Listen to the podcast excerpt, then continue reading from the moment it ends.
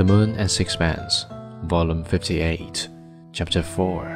I hope he didn't bore you, she said, when the door closed behind him. Of course, it's a nuisance sometimes, but I feel it's only right to give people any information I can about Charlie. There's a certain responsibility about having been the wife of a genius.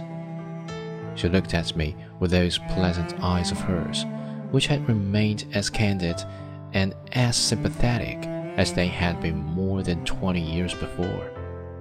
I wondered if she was making a fool of me. Of course, you've given up your business, I said. Oh, yes, she answered airily. I read it more by way of a hobby than for any other reason, and my children persuaded me to sell it. They thought I was overtaxing my strength.